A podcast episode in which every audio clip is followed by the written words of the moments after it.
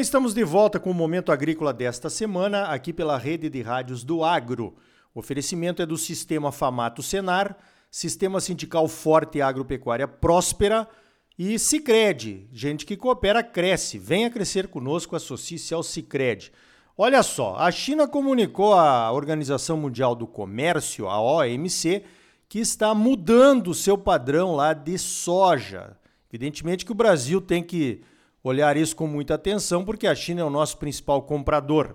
Para falar sobre esse assunto, eu convidei o Glauco Bertoldo, que é diretor do Departamento de Inspeção de Produtos de Origem Vegetal do Ministério da Agricultura. Glauco, como é que funciona essa questão dos padrões internos de cada país? Bom dia. Bom, bom dia, Ricardo. Bom dia aos ouvintes. Primeiro, obrigado pelo convite para participar dessa né, falar desse assunto tão importante para o país como é o, o, o padrão da, da, soja, né? E realmente a, a China notificou via OMC a, a, pretensão de fazer alteração do seu padrão interno da soja.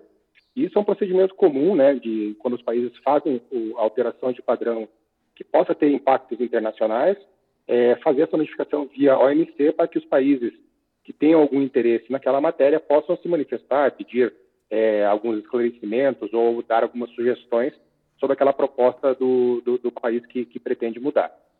Muito bem, eu vi que o Ministério da Agricultura já pediu maiores informações, né? Agora, como é que fica, Glauco, se um país não aceita o padrão do outro ou diz que não vai conseguir cumprir? É, tem que ter um acerto? Quem que tem que voltar atrás? É, na verdade, o, o, a gente não, não, não, não, trabalha nessa expectativa, né? A gente quando recebe uma, uma alteração de padrão dessa, vê que tipo de impacto vai ter no nosso comércio internacional, né, no, no envio dos nossos produtos para lá, para esse mercado que, que é importante para o país, e tenta, claro, primeiro argumentar e depois fazer ó, as adequações internas aqui, é, visando né, manter o fluxo de mercadorias é, sem problema nenhum. Né? E a gente não tem observado maiores né, é, entraves né, ou grandes disparidades que possam comprometer o nosso mercado. É simplesmente um ajuste para que a gente não, não seja pego de surpresa depois por alguma adequação que tenha sido necessária. A próxima pergunta, Glauco, é claro, o que é que os chineses estão tentando mudar no padrão? Né? Um padrão aí para o nosso ouvinte entender. Então, no caso da soja, são é, a questão da impureza, da umidade, dos defeitos nos grãos aí, para a gente não entrar muito nesse assunto que é bastante longo. Mas enfim, Glauco, o que é que a China está querendo mudar no seu padrão interno da soja? Primeiro explicando, assim, é um movimento normal, tá? É um movimento que, que nós também tomamos. Nós agora nesse momento estamos discutindo o nosso é, novo padrão da soja também. Percebemos que precisamos de, uma, um aprimoramento do nosso padrão. Então a China está fazendo uma, um movimento plenamente natural, né, da regra normativa do país, né? E eles estão é, mudando alguns aspectos de qualidade do grão no sentido de definir né, o que é defeito, o que não é um defeito tão grave, as tolerâncias de defeitos dos grãos, para o fim, para a finalidade que ele é colocado. Então, é, é, a questão lá de grãos ardidos, grãos mofados, traz definições de grão perfeito, né? E como é que isso reflete no nosso mercado internacional, principalmente?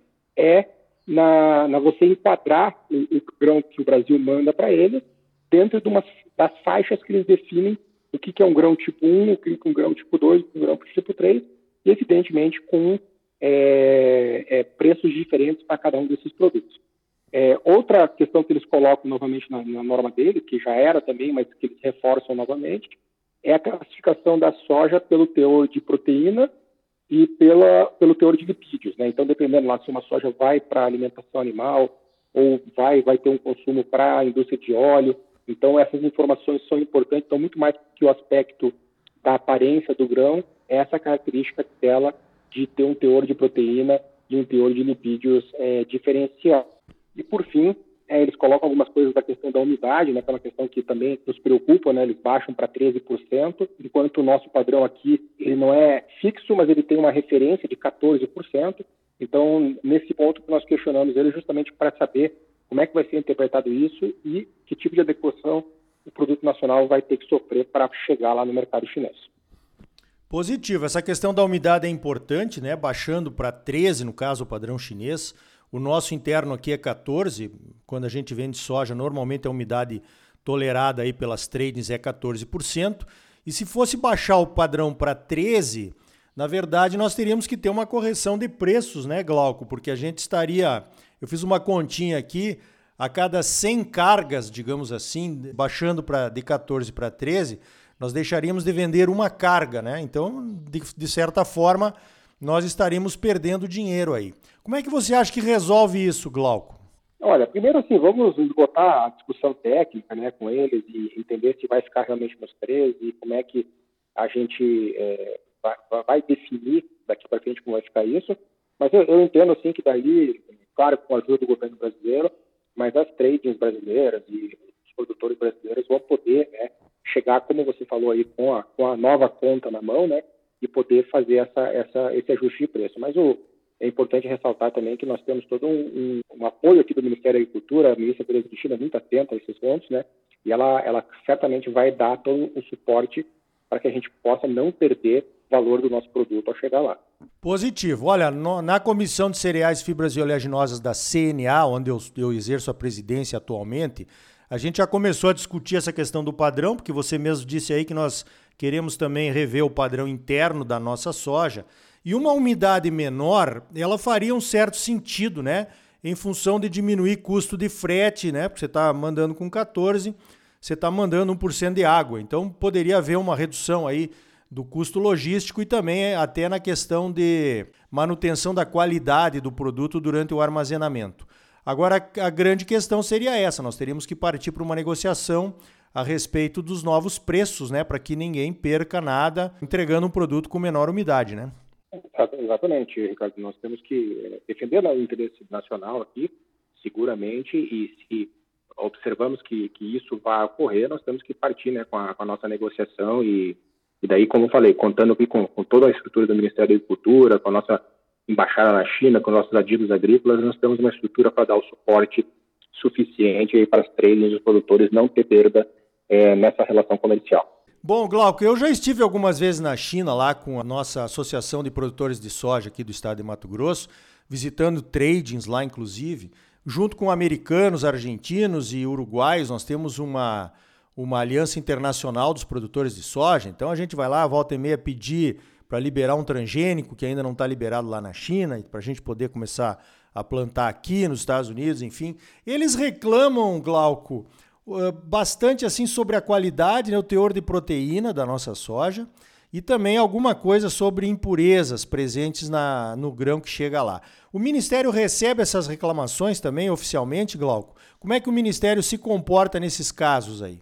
Olha, nós, nós já tivemos assim, algumas reclamações, realmente, né? mas nada que, que fuja muito do, do, do, do, que é hoje o mercado de commodity mundial. Então, nós temos é, plena convicção de defender os interesses aqui do, do, país, dizer que o nosso produto é, é, é de qualidade boa, é, eventualmente é, pode ser que tenha alguma, algum tipo de, de contaminação, mas realmente nada que fuja muito do mercado de commodity é, internacional. E também um ponto que a gente ressalta bastante, que não é uma questão chinesa, mas é uma questão que envolve outros mercados, né?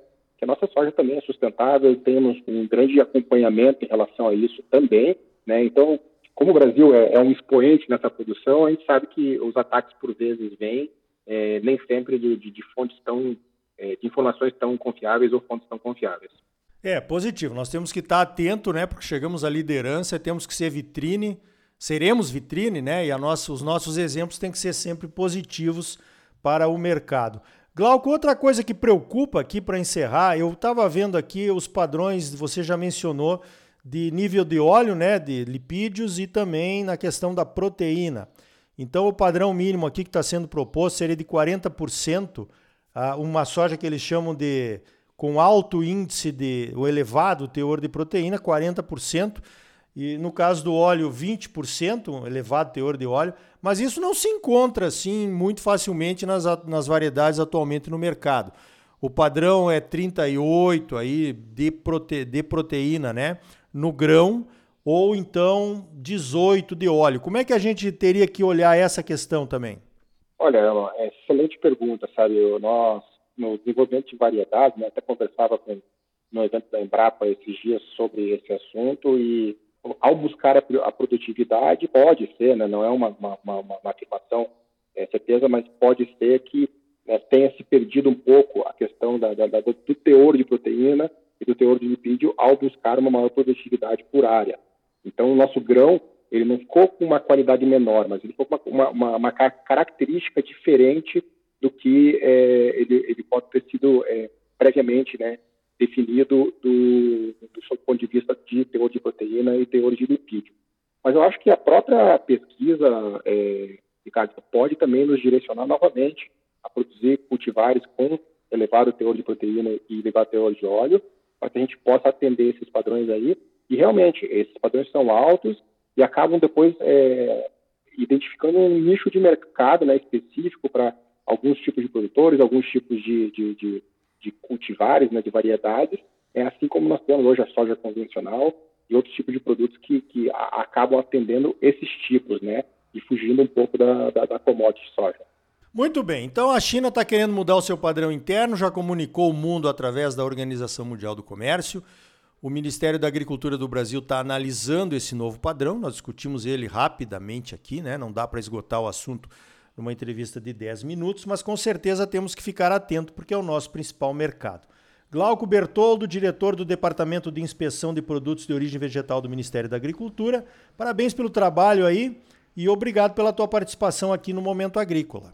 É, Ricardo, eu que agradeço a participação, o departamento aqui, a FPA, o Ministério da Agricultura é, está à disposição das tradings, dos produtores de soja. Né? Nós temos um contato muito é, próximo da, das entidades representativas, da CNA, da ANEC, da ProSoja. Então, é, é, muito importante a participação ativa de todo o setor para que a gente possa, é, em conjunto, procurar é, resguardar os interesses do Brasil nesse mercado também. Então tá aí. Olha, a China apresentando um novo padrão para a soja, sendo o nosso maior mercado, precisamos estar de olho e analisarmos direitinho os impactos, né? No caso da umidade, baixar de 14 para 13% parece pouco, mas faz a conta aí quanto significa para o Brasil e para os produtores recebermos 1% a menos pelas nossas exportações para a China, caso não haja um reajuste de preços. Olha só, já que estamos discutindo uma revisão dos padrões brasileiros da soja também, precisamos incluir na discussão essa questão da umidade. Aqui no Centro-Oeste é bem difícil conseguirmos manter a soja armazenada na época da seca com 14%. Eu já vi soja saindo da fazenda com 11%. E aí é prejuízo na certa, pois o peso é menor. Mas existe uma economia de frete, a soja armazenada com umidade menor é mais fácil de manter a qualidade e o gasto com armazenamento também seria menor. Será que um pagamento por matéria seca seria a solução? Seria bom para a indústria e para as exportações também?